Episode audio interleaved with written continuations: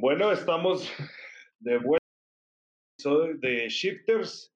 Eh, como ya es costumbre saberlo, este, manejamos muchos temas eh, de emprendimiento, negocios y esta ocasión vamos a platicar con una persona que viene un poquito a, romper esos mitos y cuestiones eh, que la gente un tema eh, demasiado importante, eh, sobre todo en el ámbito de los negocios y las marcas. Eh, y con nosotros está ahorita Marina. ¿Cómo estás, Marina? Hola, Nano, muy bien. ¿Y tú? Bien, bien. Como siempre, dando guerra. Este, sabemos, bueno, yo sé, el público no sabe. Este, Marina no está físicamente con nosotros, está en espíritu y no es un fantasma.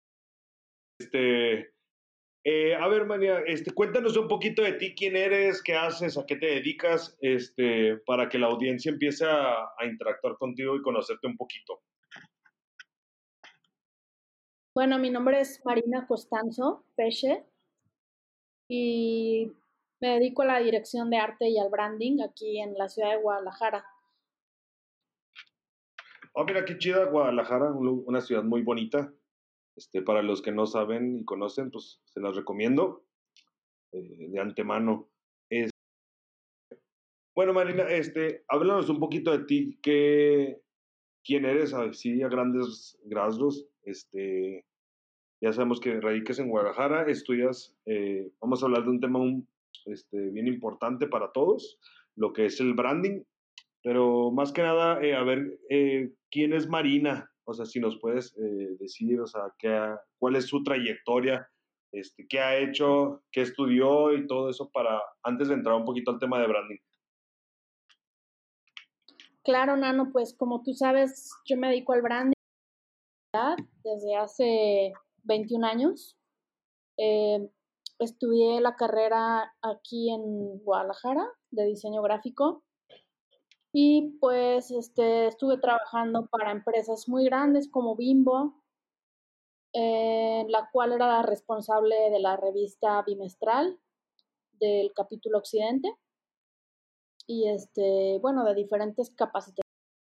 Estaban diseñar, ilustrar y tal. Y bueno, después también trabajé en agencia, una agencia pequeña que se llamaba Cápsula Diseño. Ahí aprendí muchísimo sobre pues el diseño de Mosimo, de estas playeras que tenían como el tema surfo muchísimo.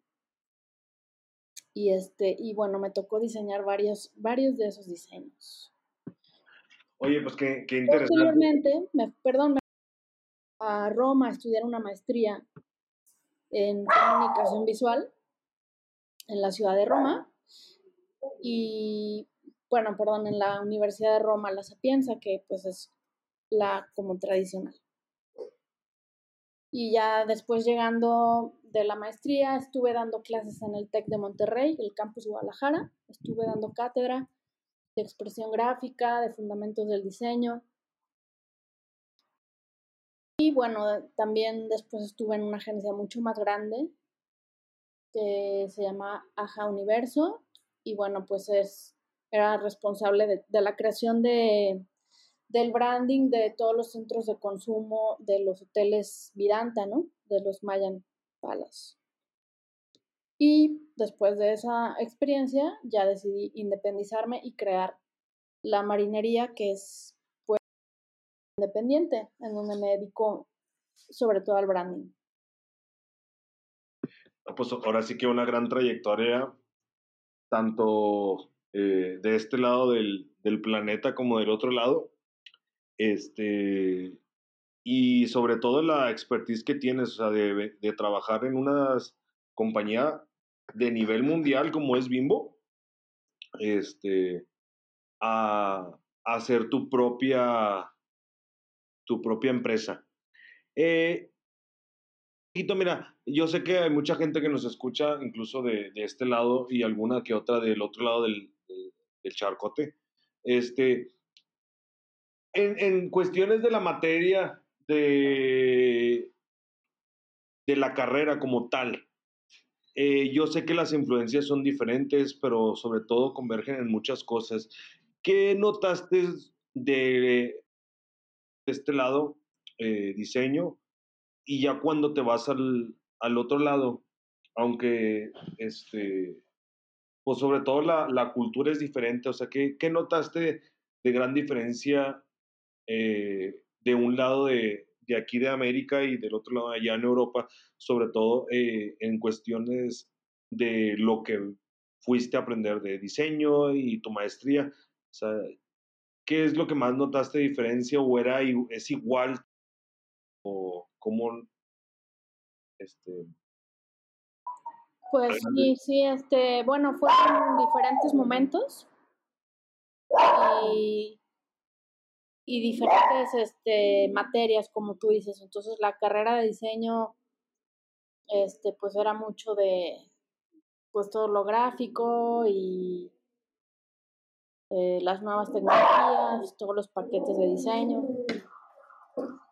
Y el, la maestría de comunicación visual, pues era muy interconectada con, con, otras ciudades de allá en Italia, entonces había prácticas, había este, como stages que nos tocaba hacer en, en diferentes ciudades y era como de mucho networking, ¿sabes? Eso sí es muy diferente en lo que me tocó a mí. Este, yo hice comunicación visual para instituciones de servicios y era como para las maestrías, al menos en la que yo estudié, o sea, es muy específico lo que haces. Y en cambio aquí, pues era muy amplio, el terreno del diseño, pues puede ser súper amplio. Me parece que estuvo muy bien también aquí. Y sí, allá tienes pues eso, como mucha conectividad y hay muchas cosas pasando al mismo tiempo. A nivel cultural, pues también, pues imagínate, tienen em, pues muchísima historia y ahí el diseño y el arte, pues es como cuna, ¿no? De eso. Eh, entonces ayuda mucho en la experiencia visual que te puedes encontrar allá y pues que puedes ver la exposición del artista contemporáneo del momento y hasta pues te vas a un museo y ves a los renacentistas o a Caravaggio, eh, la arquitectura, pues de todo, ¿no? O sea, eso es lo que enriquece más. Pues es, es, bien esto, sobre todo por el, para muchos, digo, no, no, todos podemos ver en, la internet, algunos la conocen, este, la, el choque cultural, sobre todo entre los dos lados, cuando hay gente que, sobre todo la gente que viene del otro lado, este, que vienen a México sobre todo, eh, muchos tienen un choque cultural bien grande y sobre todo eh, por cuestiones que allá se toman o se ven de una forma y aquí se, se ven de otra, incluso se llegan a significar otra. Pero ya viéndolo un poquito ya acercándonos eh, a la parte del tema principal que vamos a, tratar el día de hoy. ¿Cómo fue tu evolución para decir, ok, empiezo a estudiar, eh, terminaste, entraste directamente a trabajar a Bimbo o hasta que terminaste la maestría? Este, ¿Cómo fue ese, esa evolución de, de Marina de eh, tanto académica como laboral? Pues bueno, lo, ya en la otra pregunta había hablado de eso, pero este, lo de Bimbo fue primero que la maestría y todavía estaba estudiando la carrera aquí en Guadalajara. Y ya después de trabajar en Bimbo y en una agencia, fue que me fui a hacer la maestría. Entonces, no sé si, pues, no sé si se puede hacer más específico no, más que nada, eh, sobre todo, ya adentrándonos un poquito ya al tema de donde fundas como tal, eh, ese, ese cambio, o sea, el haber experimentado, ahora sí que en, cabeza ajena, que obviamente mucha gente dice, ok, yo como todo estoy estudiando eh, X carrera, voy a entrar a trabajar en, en, el área que, que estoy. Simplemente, eh, obviamente todo el mundo eh, sale de la carrera pensando que ya sabe todo. ¿Qué, qué cosas te dejó el haber estado o empezado en, un, en una empresa como Bimbo que a lo mejor en otra empresa no, no si sabes que este, a lo mejor puede decir que fue suerte, eh, si lo quieren ver así, a lo mejor ya sabemos que la mayoría son por, este, porque las, las personas o empresas de ese tipo sí invierten a veces en, en, gente que sabe que le puede responder.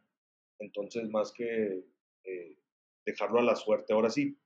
Pero, ¿qué puedes decir? ¿Sabes que Mira, el haber trabajado en, en ¿cómo, qué, qué, crees que hubiera sido diferente de no haber estado ahí? O sea, ¿qué aprendiste ahí que, que a lo mejor sería más difícil aprender en, en otro lado al principio? Eh, bueno, pues de suerte, a lo mejor como de la forma en que me contactaron, porque pues un amigo me recomendó, pero súper casual, ¿no? Y ya después hicieron una selección datos y finalmente yo me quedé. Entonces, pues creo que es una combinación de capacidad y de suerte quizás. Y este, de, a nivel de diseño, no, no es que aprendí, no es que aprendiera muchísimas cosas nuevas, porque la empresa pues hace pastelitos, ¿sí sabes? Lo que sí aprendí fue a, trabajar con un mega cliente que está súper estructurado y tiene una organización bárbara y pues un aparato de mercadotecnia también como...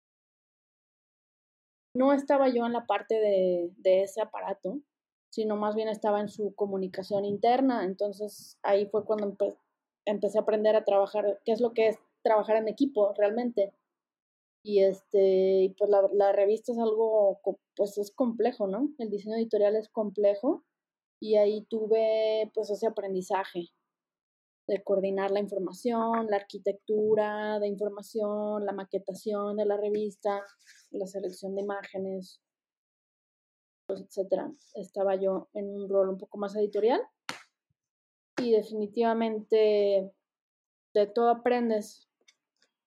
A nivel a nivel diseño sí te podría decir que en Bimbo fue en donde menos aprendí, aprendí mucho más en las agencias porque estaba trabajando con gente que hacía diseño. Entonces Bimbo, te digo, hace pastelitos, entonces ahí no había mucho que aprender en mi área. Pero sí fue súper buena credencial para el futuro, pues también mm, este, ayuda mucho en el currículum. Muy bien.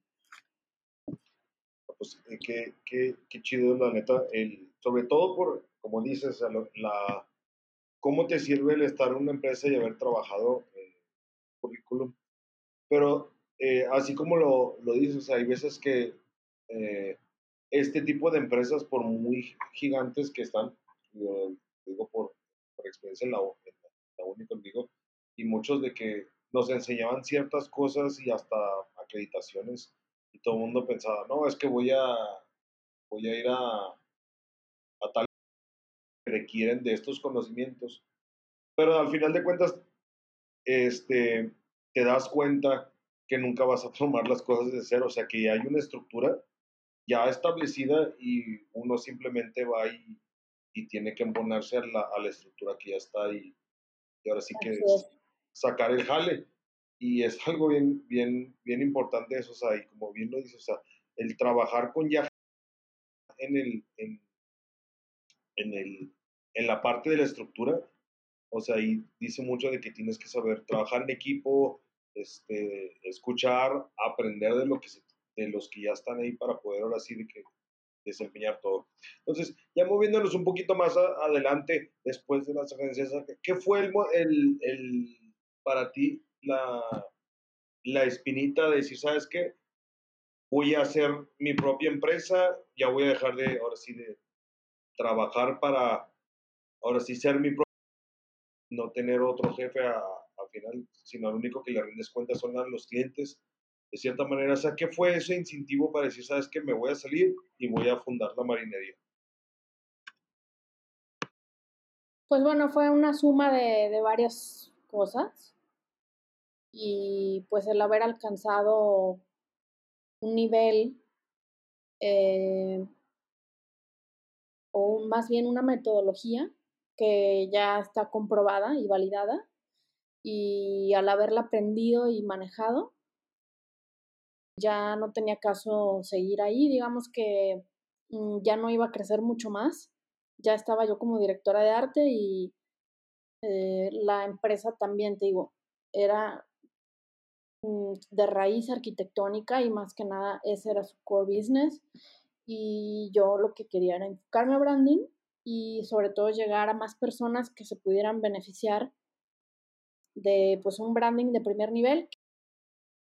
más aprendí en las dos agencias en, las que estuve trabajando, este es, es la mejor escuela, ¿no? Definitivamente ninguna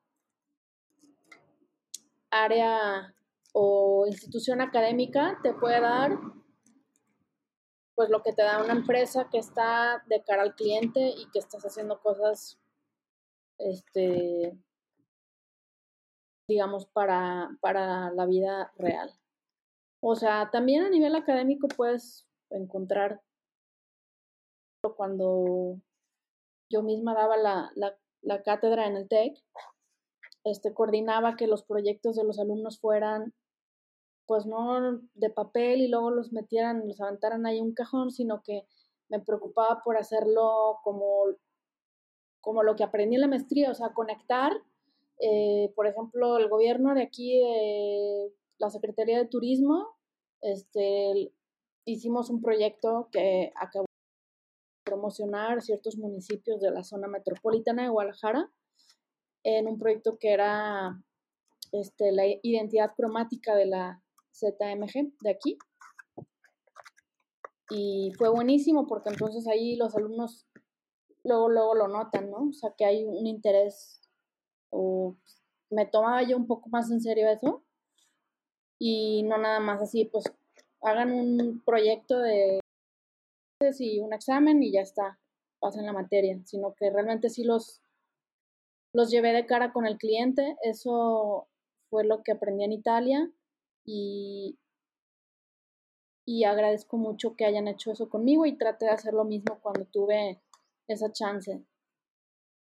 Y a nivel de mi estudio, pues creo que la vida misma te va pues poniendo ahí, también hay como, este, te digo, el haber alcanzado un nivel en el que ya podía desarrollar lo mismo que venía haciendo en un trabajo de oficina de, de ocho horas, pero por mi cuenta, y ya podía venderlo eh, con la misma calidad.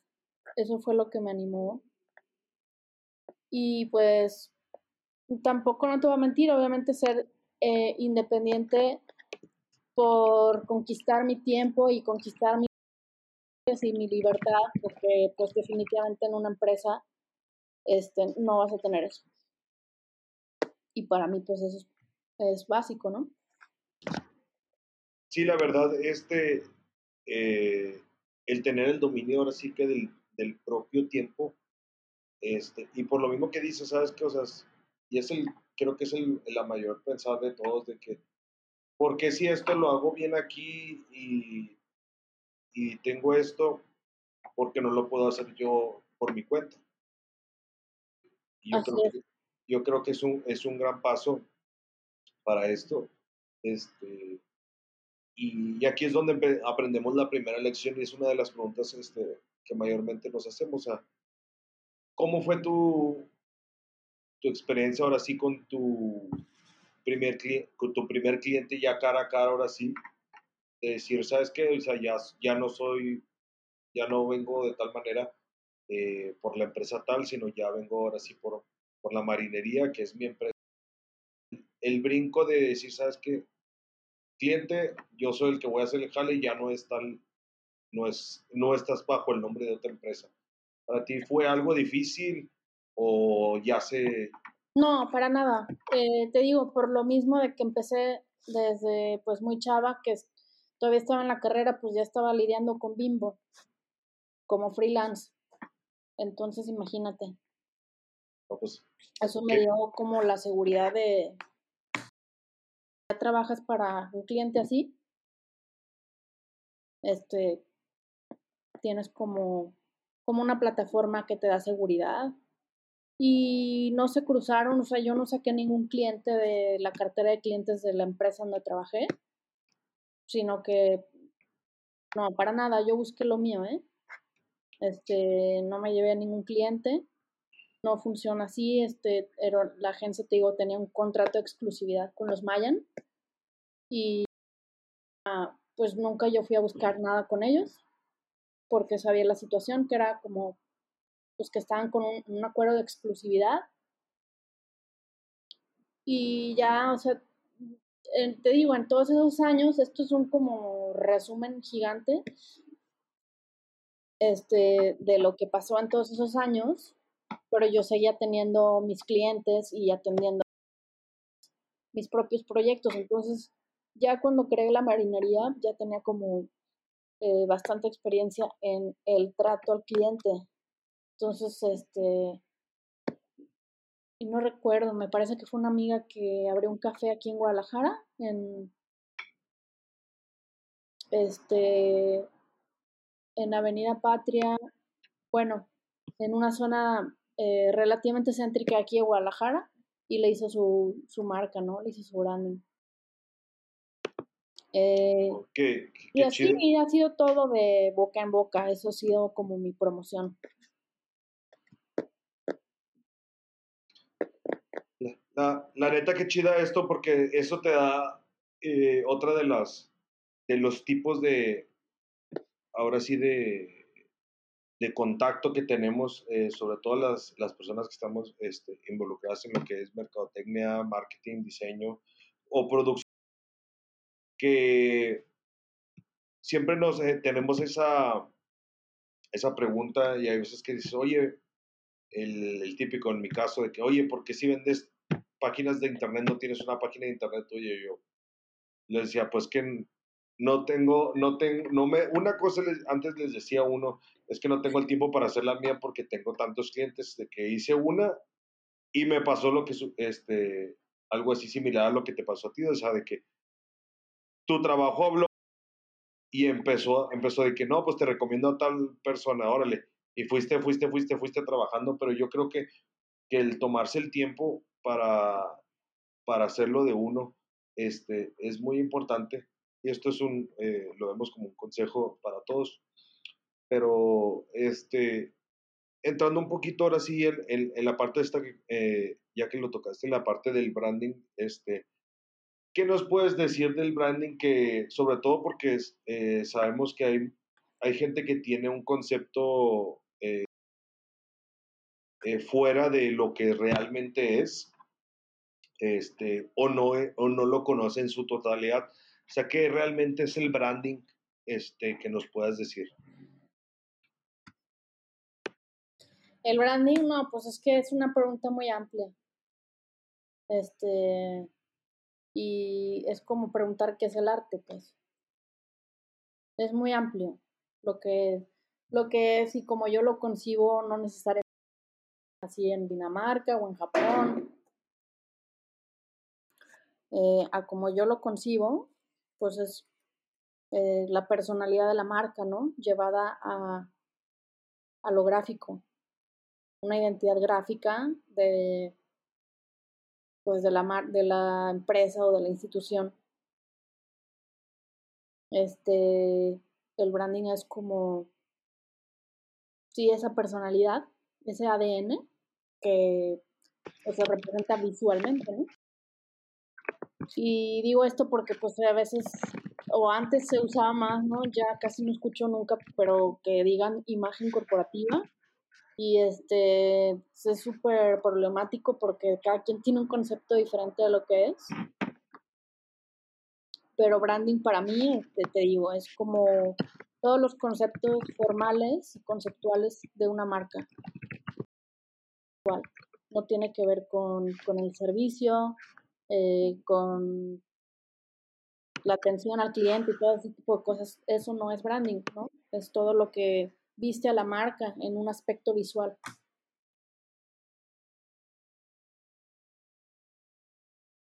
Bueno. ¿Sí? Eh, sí, es que se, se, empezó a cortar poquito, no sé si nos puede repetir esta, eh, ¿Desde dónde? Yo aquí hablando de que eh, no yo y no sé dónde te quedaste. No, no, más bien, este, o sea, fuera donde toda la gente este, confunde un poquito lo que realmente es la, o sea, el término este de la imagen corporativa este, y luego ya empezaste a explicar este, un poquito de los... un sonido muy extraño y, y ya no te escuchamos nada y... Pero ese, ese, ese punto donde dices, ¿sabes qué? O sea, la imagen corporativa que se puede malinterpretar, este, más que nada, a lo mejor yo creo que resumiendo esa parte, la gran diferencia de que son, este, si son cosas diferentes, o por qué se, se llega a malinterpretar con el branding? Sí, este, pienso que, son cosas diferentes. Lo de imagen corporativa ya cayó como en desuso, yo cada vez lo escucho menos. Y este, pues algo muy problemático de describir. Entonces, el simple término de imagen, este, hay imágenes visuales, hay imágenes auditivas, hay imágenes táctiles. Es como súper polisémico y confuso hablar de una imagen corporativa, a mí no me gusta. Hay un libro de Norberto Chávez que, precisamente se llama Identidad Corporativa, Marca y Diseño Gráfico y este pues es súper críptico, o sea, es tienes que descifrar el libro, ¿no? Igual fue alguno de los textos que llevé acá a la cátedra en TEC para hablar del tema, porque esto del branding no tiene muchísimo tiempo, ¿no? A lo mejor quizás en los 70s, 80s empezó a hacer algo de lo que conocemos hoy como branding, ¿no? Este, o estudiar, no sé, la carrera. O sea, por ejemplo, esos son eh, áreas que han ido evolucionando súper rápido y de lo que quiero hablar es que pues siguen evolucionando, ¿no? El branding no, no te puede decir que es algo fijo y, que es esto, porque es también como el arte, o sea, depende mucho del momento histórico en el que estás, como en el contexto en el que estás, pero si yo no uso el término imagen corporativa, también se me hace como te digo, muy problemático, eh, significa muchísimas cosas, entonces se presta a malas interpretaciones. Y el branding, pues viene de brand, que es marca, y la marca, pues es una huella, ¿no? Es algo que te distingue. Por eso yo hablaba, si se alcanzó a escuchar, cuando hablaba de que es como el ADN de la marca, de los aspectos eh, formales y conceptuales del logotipo, eh, los colores que lleva, las tipografías oficiales eh, y cada uno de los aspectos en donde se plasme la marca, ¿ok? Pero no tiene nada que ver con la atención al cliente, con la fuerza de venta, este, no tiene nada que ver eso. El branding es como lo, lo, visual que identifica tu marca y ni siquiera tiene que ver. Si ya se mezcla con merca, la verdad es que no me gusta. Y yo siempre, mi cliente, o sea, tengo el trato directo con el cliente y no trabajo con mercadólogos. Esa es mi forma de trabajar, pues. Muchos lo hacen con mercadólogos, ¿no? Porque eso existe también, pero a mí no me gusta eh, que se contamine mi trabajo con este, no, con las que no estoy de acuerdo, ideológicamente. y fíjate que, que, esto, es, esto es, a final de cuentas, como dice, o sea, es eh, el ADN de la, de la, de la marca, ahora sí. Este, entonces yo creo que a final de cuentas, eh, el trabajar con el cliente directamente y saber, o, ahora sí que él, un poco, este, chusco que diga, sabes que él viene, te dice todo lo que lo que para él es eh, su marca, un hombre, y tú tienes que como que empaparte de la esencia de lo que él tiene y ahora sí que eh, plasmarlo visualmente.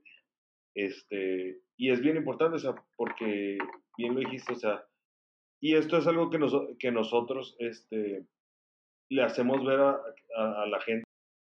Mucha gente no, a veces no entiende, o sea, la importancia de, de tener una imagen o que su, o simplemente su marca diga, diga todo por sí sola. Eh, y en una ocasión este, lo, lo platicamos ya hace, hace un rato, mucho tiempo. O sea, el decir a alguien, cuando me acuerdo una vez que hasta, me acuerdo que eh, ya tiene muchos años, eh, que te decía, es que a mí me venden un logo en, en, en 500 pesos y me acuerdo mucho que te reíste. Decía, porque es, pues sí. o sea, de que, que decía, o sea, si tu logo, tu logo, logo vale 500 pesos, yo no estoy demeritando a, ningún, nadie que venda logos por ese precio. Pero me acuerdo muy, muy en claro, o sea, cuando te pedía que ya ves el, el, el logotipo, este, que me dijiste, es que en realidad, ¿cuánto vale tu marca? O sea, ¿cuánto le, realmente le estás invirtiendo a tu marca y no, por eso quiero dejar un poquito en claro, o sea, no, a lo mejor el diseño de que te hicieron por el más chida del planeta, dice, pero a final de cuentas ya, ajá, entonces cuando ya, mande. No creo que un logo de 500 pesos pueda ser el mejor del planeta, sinceramente, no es posible. No, no yo por eso te digo, o sea, a lo mejor eh, no, no, o sea, no demeritando a, a nadie eh, ni nada, pero eso, digo, es un ejemplo, este, pero me quedó muy, un poquito muy claro, o sea, realmente cuando, dijiste, o sea, ¿cuánto vale tu imagen y qué es lo que realmente, porque a final de cuentas, este, regresando al ejemplo de los 500 pesos, a lo mejor, o sí es una imagen de que, no sé, ahorita no se me viene eh, algo a la mente, pero a lo mejor es una imagen que por sí sola no dice nada, ¿sabes cómo? O sea, termina siendo, y esto me lo, me lo explicaste alguna vez, o sea, pues sí, es una imagen como todas las que puedes encontrar. Pero la diferencia de más grande, o sea, el proceso que tú llevas, eh, sobre todo que me, me, impactó mucho el día que este, nos entregaste un documento así casi como un acta de nacimiento del logo, de logo. Este, de todo el proceso que involucra hacer, hacer el branding de una marca. Entonces, este, no sé si nos puedas, así a grandes rasgos, o sea, para que la gente, o sea, ¿por qué un branding no te cuesta 500 pesos? Cuesta mil pesos, o sea, un branding bien hecho, o sea, ¿por qué te, le digo, no, no, no vamos a aprender aquí totalmente la teoría del branding así en un ratito, pero grandes rasgos, o sea, ¿por qué valen lo que valen los brandings? O sea, ¿y por qué Marina cobra lo que, lo que cobra en un branding? O sea, yo sé que la gente, eh, digo, lo vimos en, en, en, otro podcast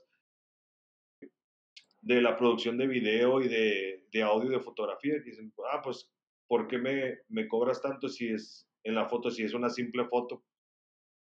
Pero no entienden el concepto y nos explicaban o sea, es que, pues no, si fuera nomás una foto, digo, el ejemplo, pues cualquiera la tomaría, ¿sabes cómo? Pero desde el simple hecho de que hay gente que, ¿sabes que Este me estás contando algo con la foto. O sea, todo ese, proceso de atrás, la tomas, de dónde la tomas, cómo la tomas, cómo sería hacia grandes rasgos, o sea, un, proceso de decir, que por esto vale lo que vale hacer un branding y por eso las empresas gigantescas pagan mucho dinero por un branding y no simplemente por hazme un logo y ya. De nuevo, no sé, eh, son, pues son preguntas muy amplias que no tengo eh, la capacidad de contestar. Este, estamos sujetos a reglas de mercado y pues igual que el arte, igual que todo, Nano, o sea, el branding es igual que cualquier otra cosa, o sea, es como la ropa. Creo que ya hemos platicado del tema. O sea, es una blusa en HM te cuesta 200 pesos, o no sé, en Hermes o en Prada, pues cuánto te cuesta, o sea, no hay comparación. Y tú dime por qué, por qué la gente paga eso. Sí, de hecho sí. Tú, tú dime, ¿por qué paga eso la gente? Pues mucha gente es simplemente por el reconocimiento de la misma marca, o sea, el prestigio que tiene o, o yo sé que algunas afirman, pero para mí es, yo sé que valen mucho y una camisa es una camisa, pero yo también, ¿por qué pagas tanto por una camisa que se ve igual que una de 200 pesos? Bueno, no se ve igual. O sea, se puede. No se ve igual, pero eh, pues es un buen ejemplo de por qué la gente paga tanto por algo que podría encontrar mucho más barato en otro lado. ¿Por qué? Por muchísimos factores, ¿no? Por, por una necesidad de pertenencia, por estatus, porque de cierta forma es un respaldo de calidad y sabes que compras pues una playera de, dos mil o cuatro mil pesos, tienes más calidad que una que cuesta 200. Como todo, ¿no? Y hay gente que lo paga y hay gente que no. Y es igual en el diseño. Hay gente que lo paga y hay gente que no. Mi consejo sería pues tus clientes, tu mercado, tu nicho y saber bien qué, a qué le tiras. Si es un diseño, eh, entre más artesanal sea y entre más estés como involucrada con el proceso completo, pues es algo más mm, único y artístico y su valor se eleva porque es como cuando te venden algo hecho a mano. ¿Por qué? Porque no hay otro igual. No es algo y estamos en una cultura y en un momento histórico en donde toda la producción es en serie, producciones masivas, pues claro, este, lo, lo, que es masivo te va a costar menos porque hay, hay miles y hay millones de cosas iguales, completamente es lo mismo, ¿sabes? Y ya una cosa, pues que, como te explico, más artístico, más artesanal, porque simplemente no hay cosas iguales y el tiempo que se le dedica no es el mismo a que te lo haga pues alguien, no sé, este, con una aplicación o con Canva o algo así que no tiene ningún rigor este, académico ni, ni ninguna experiencia, ¿no? De lo que es la profesión. Eso para mí, pues es lo que yo te podría decir. Este, ¿quién, o sea, ¿quién va a pagar algo que no existe? O sea, haces visible lo que es invisible. O sea, ¿quién va a pagar eso? Cualquier este, precio también es como relativo, ¿sabes? Como, ¿cómo vas a pagar algo que no existía primero? Por eso pues es muy problemático y poner este los precios, ¿no? Pero sí hay libros y este, muchos guías para poder lograrlo. Eso sí. Mira, dijiste algo bien interesante, bien chido, la neta, o sea, hacer, hacer visible lo, lo, que no es visible. Y esto es un, ahora sí que es un, un arte, eh, como bien lo dices, y, y, es porque la gente este, entra en un mercado y busca eh, servicios como, como el tuyo y como mío, de que buscan sobre todo, y lo bien lo dices, a la el profesionalismo de poder hacerlo invisible lo visible, ¿sabes cómo? Entonces, este, qué buena, qué buena, un poco resumen y, y acotando todo esto, o sea, todo el proceso que, que, se lleva detrás de algo es lo que hace, este, hace lo que es lo que es básicamente. Entonces, y lo, por lo cual los precios este, buscan. Entonces ya, ya un poquito... Sí, no, no, yo creo que estamos pasando de los valores, o sea, el valor que hace algo valioso. También es como una convención, es una idea, es un paradigma. De hecho, el oro, lo que nosotros creemos que es lo más valioso, es porque la gente cree que es valioso. Simplemente hay metales más raros, más difíciles de obtener, pero no valen más que el oro. Está chistoso, ¿no? Sí, es, es bien curioso eso, la verdad. Y... El valor te lo da el significado. Entonces, hay una frase de Brian Eno que me gusta, que me gusta mucho y dice que el valor estamos como, la transacción ya no es como de algo valioso por su valor, digamos, monetario, sino por su significado, ¿no? ¿Qué hace algo valioso? Pues el significado. ¿Qué significa para ti? Y, y en eso creo que se relaciona mucho con el arte.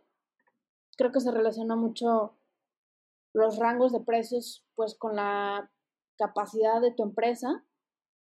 Una superagencia como en la que trabajaba, yo pienso que había unas 100, 100 o 200 personas allá adentro, no puede cobrar lo mismo que un freelance. Simplemente porque sus costos son altísimos, no puede cobrar lo mismo. Ni un freelance. Bueno, pon tú que sí, puede cobrar lo mismo si se posiciona y ya hace un trabajo de autor, y volvemos a lo mismo, o sea, eh, se vuelve como una marca, se vuelve como una marca la que coche porque me gusta la marca, simplemente porque me da confianza y porque a mí me gusta esa marca. Entonces, si te fijas, es súper, este, el branding es muy importante y en nuestras vidas todo el tiempo lo estamos eh, conviviendo con ello, ¿no? En, pues en la ropa, en, los coches, en la en el modo de vivir, en los lugares a los que vas a comer, por qué vas unos y no vas otros. Y a veces simplemente quieres unos tacos de la calle sin ninguna marca porque están deliciosos. ¿Sabes?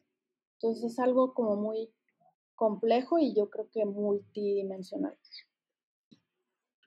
Y sí, bien, lo has dicho, este, o sea, puede ser desde algo muy simple hasta algo muy que no, no necesariamente, como dicen, no tiene marca, pero simplemente ya es de, lo que la gente quiere y busca.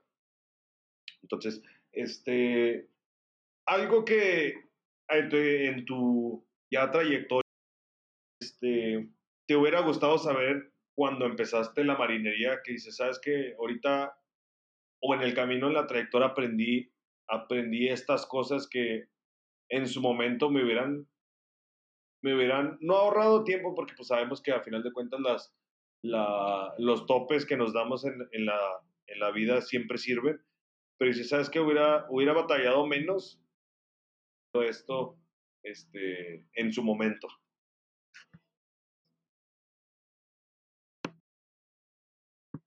No, pues otra pregunta del millón. sí. No sé, la verdad. Sea, algo, que algo icónico no tiene que ser así que ya sabes que me, me fui a, al Himalaya, pero son cosas, o sea, bien sencillas que sabes que, mira, el, no sé, un ejemplo en... Eh, bueno, bueno, te voy a decir, te voy a decir que, y esto lo sigo practicando, no es que ya me hice una maestra en el tema, pero siempre, o sea,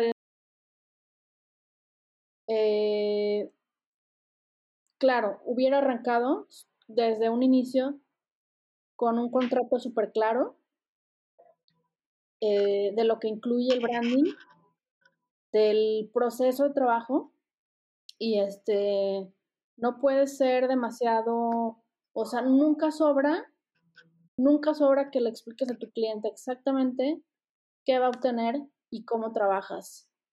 Eso es básico, ahorrar muchísimo tiempo muchísimo dinero, este, porque entre más te tardes en entregar, obviamente más te tardas se tardan en pagarte, que si al principio haces una junta con de donde te escuchen activamente, que tu forma de trabajar es tal y tal y tal, tú pones tus condiciones, obviamente pues se negocian cosas, ¿no? Porque no, no vas a llegar a imponerte tampoco, al menos aquí en México eso no es la cultura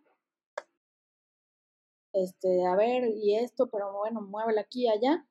Eh, no somos tan fríos con las, ni tan respetuosos de las reglas, pero en fin, o sea, lo que quiero decir es, si tienes un contrato al principio, que no necesitas que te firmen nada, simplemente una cotización, yo no sé si las llegaste a ver, Nano, de cómo las hago, pero es, es esto, esto y esto, esto, casi, casi como un juego de mesa lo que tiene adentro. Tiene un dado y seis piezas y el tablero, así, ¿Por qué? Porque lo que no quieres Lo que no quiere el cliente son sorpresas. Y siempre te van a salir, oye, pero si no me gusta. Y así de que, como si no te gusta, o sea, si no te gusta mi trabajo, no me contratas y ya. O sea, si estás viendo mi trabajo, estás viendo a lo que puedo llegar y a lo que llego, ¿no? Entonces, eso es algo de repente que se, este, la gente, no lo entiendo, sigue este, diciendo ese tipo de cosas. Precisamente por eso, al principio eh, es súper importante establecer cómo trabajas, qué va a obtener el cliente y qué no va a obtener, si hay cambios, cuántos cambios son. Yo, por ejemplo, incluyo tres cambios y, y al cuarto ya lo cobro. Es un precio muy bajo, casi simbólico, pero mira, me ha servido eso eh, mucho respetar como mis límites, ¿sí sabes? Este, no le gusta eso a la gente, eso sí te voy a decir, no le gusta eso, pero em, te puedes ahorrar muchísimo eh, tiempo y, y quizás hasta dañar un poquito la relación con tu cliente si al principio eres claro y, y súper a realizar, cómo lo vas a realizar y en qué tiempo, sobre todo eso. Mira, fíjate que eso de, es, es sobre todo que para la gente que, eh, que está empezando o que es, es, nuevo, yo creo que es una de las experiencias más eh, y consejos más grandes que puedes este, darles.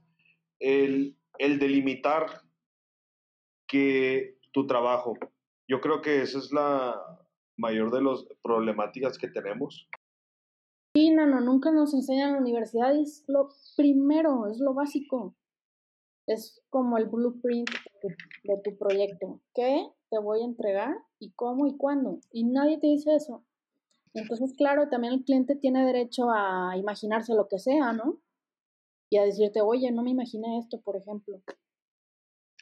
Pero si al principio hablas claro y dices, bueno, así trabajo yo, y fíjate, yo por ejemplo ahora no entrego bocetos como, pues tú te acuerdas con tu logo. Sí. No era de que, bueno, por ahí va.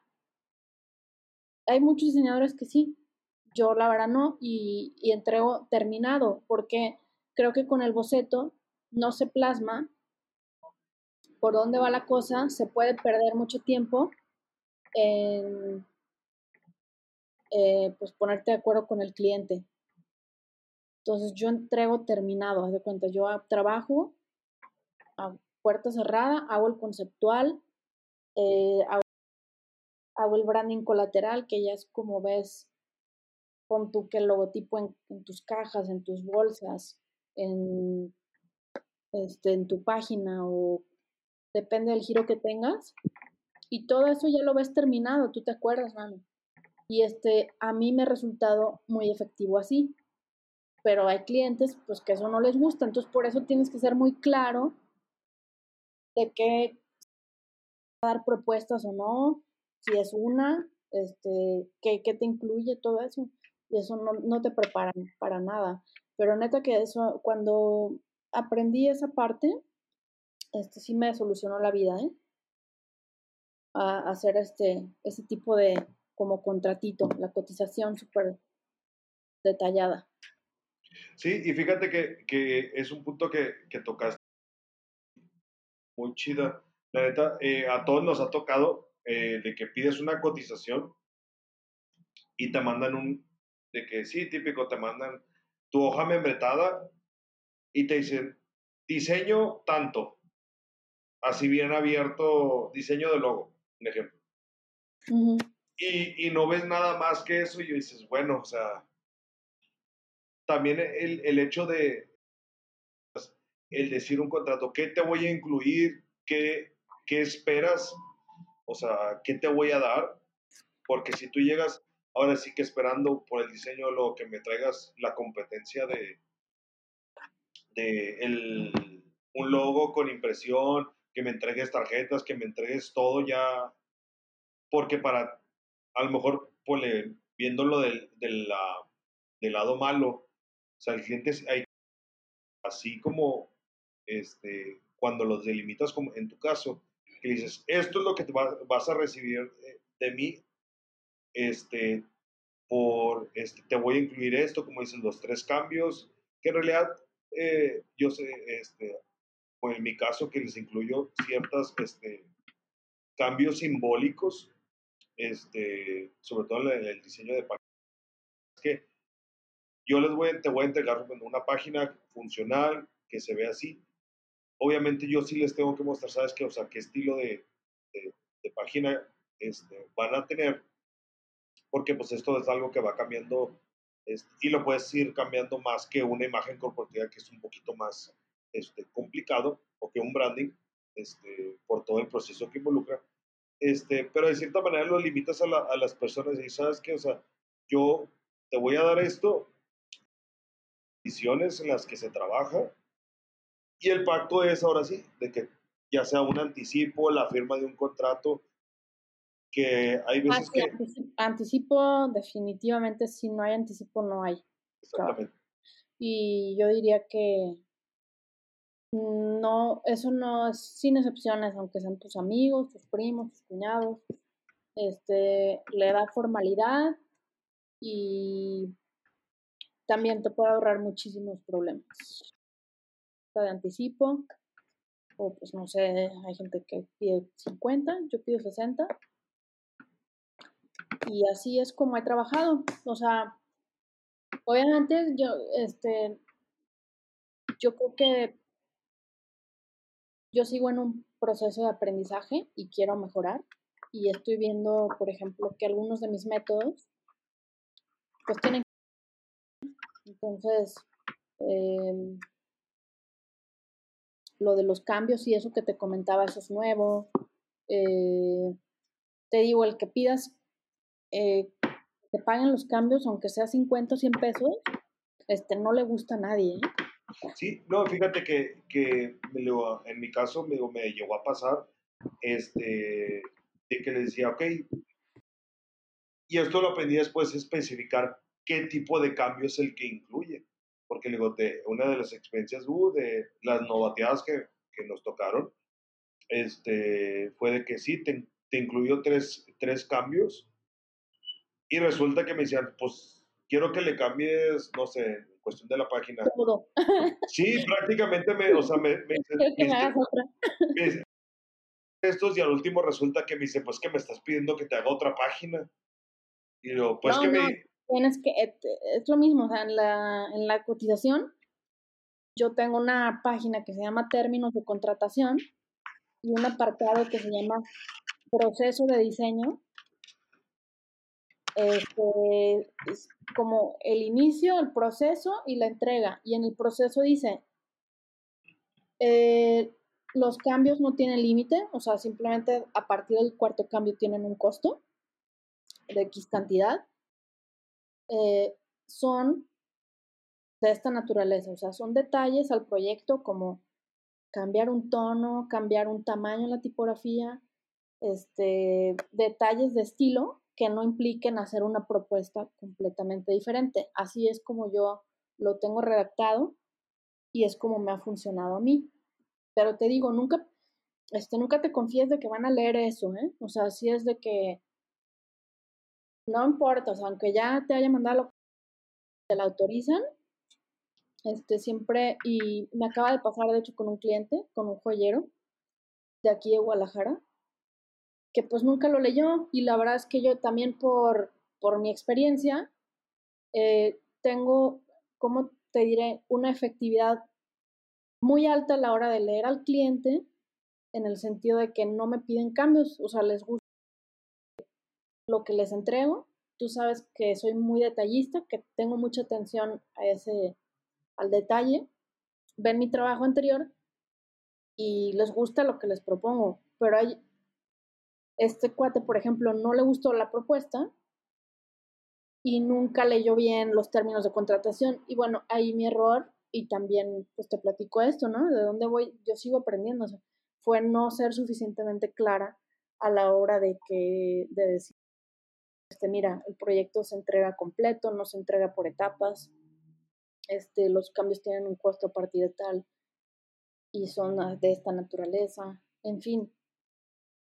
Este, la experiencia me enseña que, que siempre, entre más claro seas este, con tu cliente, mejor y eh, aunque te veas medio pues sangrón, de que tienes muchas reglas, eso este, de veras es mejor que al principio te digan no, este, no es lo que busco, a que te metas con un cliente que no respete tus límites. Para mí, o sea, en mi caso, en mi tipo de trabajo, es mejor no agarrar ese cliente, invertir ese tiempo en encontrar clientes que sí comprendan el proceso, que admiren el trabajo y que paguen lo que es, porque sí los hay. Sí los hay. Y definitivamente hay muchos que clientes buena idea. O sea, no es tan buena idea darles el servicio eh, si no hay como una buena química o entendimiento desde un inicio. ¿eh?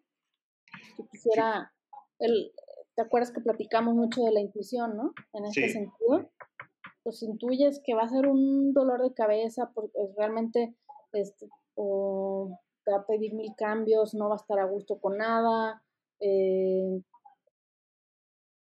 este, pues no sé, te dice y si me gusta, ya, todos esos son como focos rojos que así como las relaciones, yo creo que así como, no, mejor ni le entres, ¿no?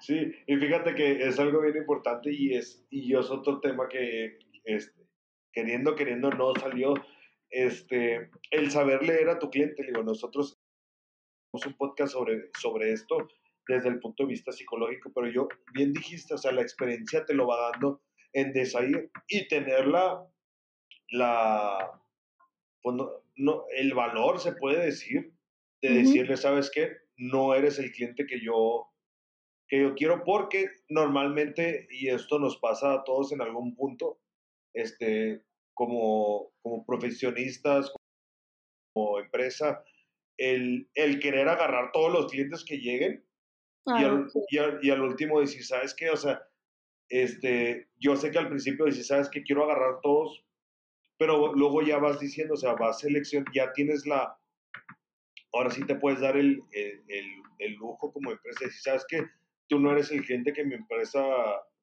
este... No, yo creo que este, eso, esa, creo que nunca la deberías decir a nadie.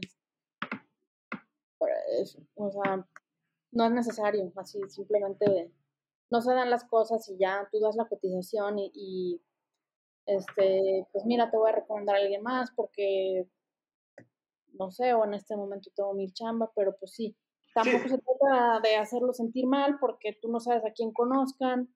No, y cuántas puertas te vas a cerrar con ese comentario que pues, se me hace medio... Sí, no, más bien, o sea, no, no, lo dices así, sino lo que me refería principalmente es de que tú vas conociendo a, las personas que te llegan y sabes cuál es un cliente con el que, a final de cuentas, digo, yo sé que la, forma de transmitirlo es, es, la, la, que va a cambiar, este, pero la forma de decir, ¿sabes qué? O sea, este cliente eh, creo que voy a batallar o ser tal, este, va, intuyo que va a pasar esto y de alguna manera hayas la forma de, de darle la vuelta, pero sin no no darle el servicio como tal, no, o sea, discriminándolo hasta cierto punto, sino de que es como que ya por, por fin, este, si se puede decir que es salud laboral, este, lo dejas pasar.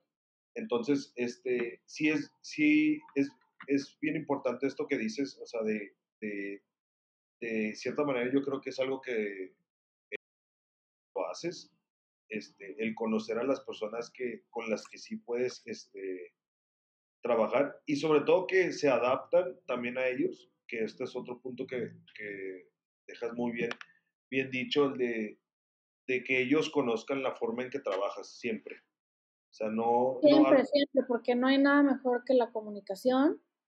Y te digo, lo que no le gusta al cliente son las sorpresas son, oye, pero pues yo no me imaginaba esto. Ay, ¿a poco no me puedes mandar esto?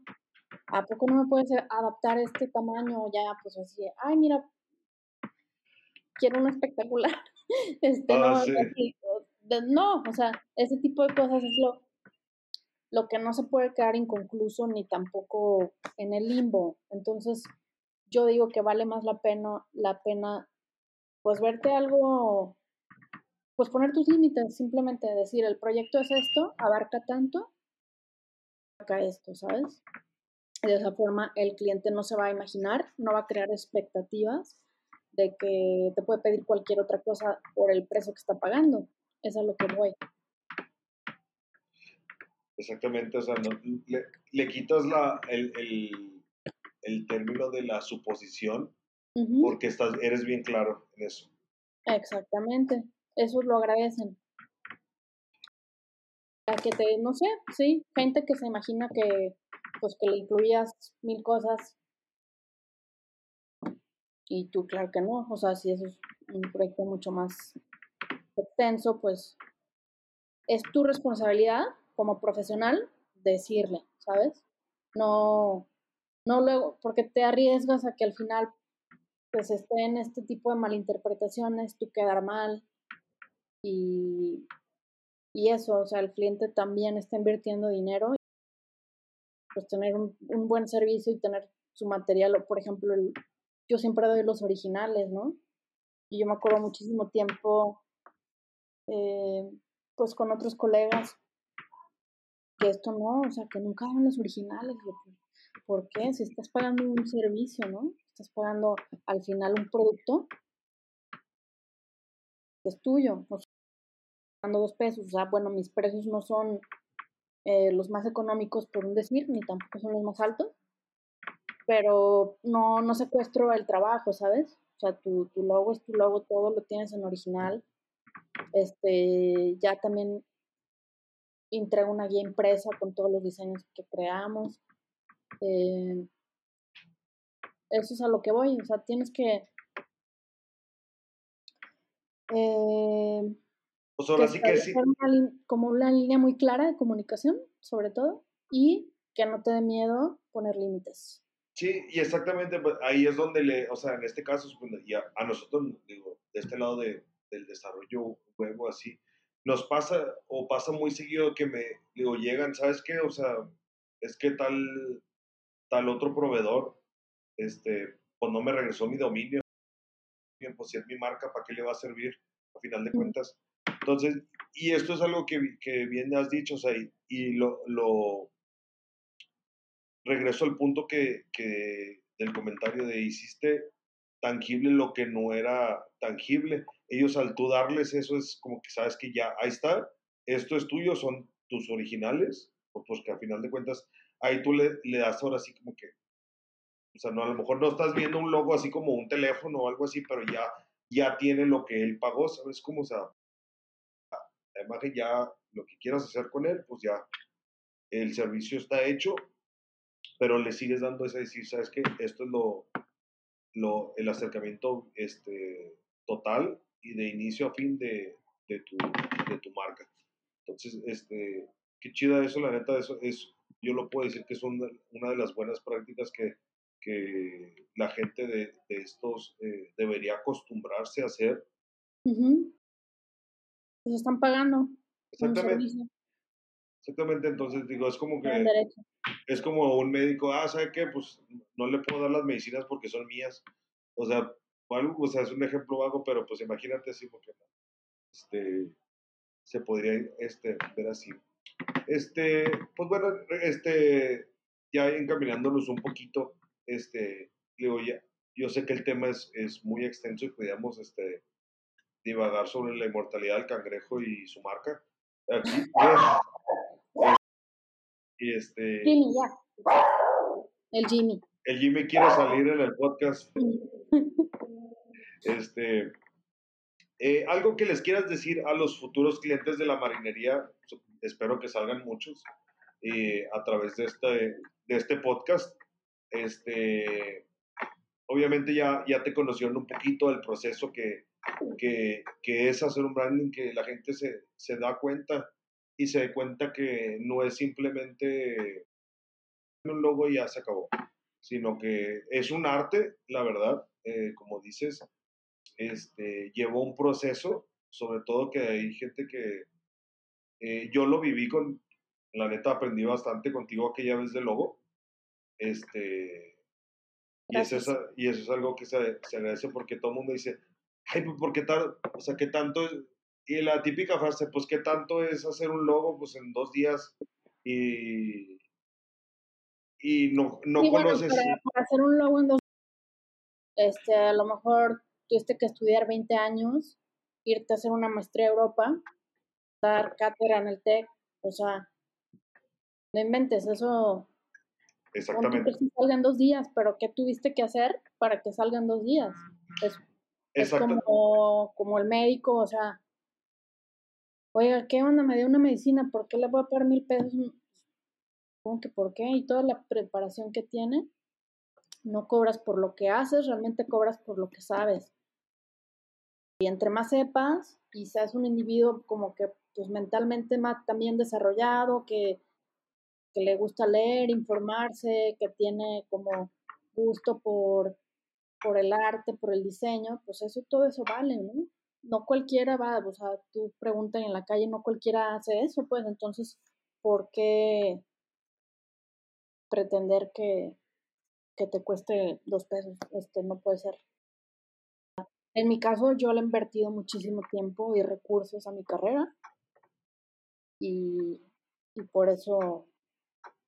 Por eso este estás donde estás y cobras lo que, lo que cobras ahorita. O sea, Pues sí, por eso, por eso tengo el trabajo que hago y por eso a la gente le gusta la calidad de lo que de lo que tiene cuando me contrata y la verdad es que lo que les puedo decir es eso, como que la me gusta ayudar a la gente como con un branding de primer nivel a que logren desarrollar su sirva porque pueden beneficiarse muchísimo de tener una buena imagen. Tú sabes que con una buena imagen vendes lo que sea, incluso si tu producto no es bueno.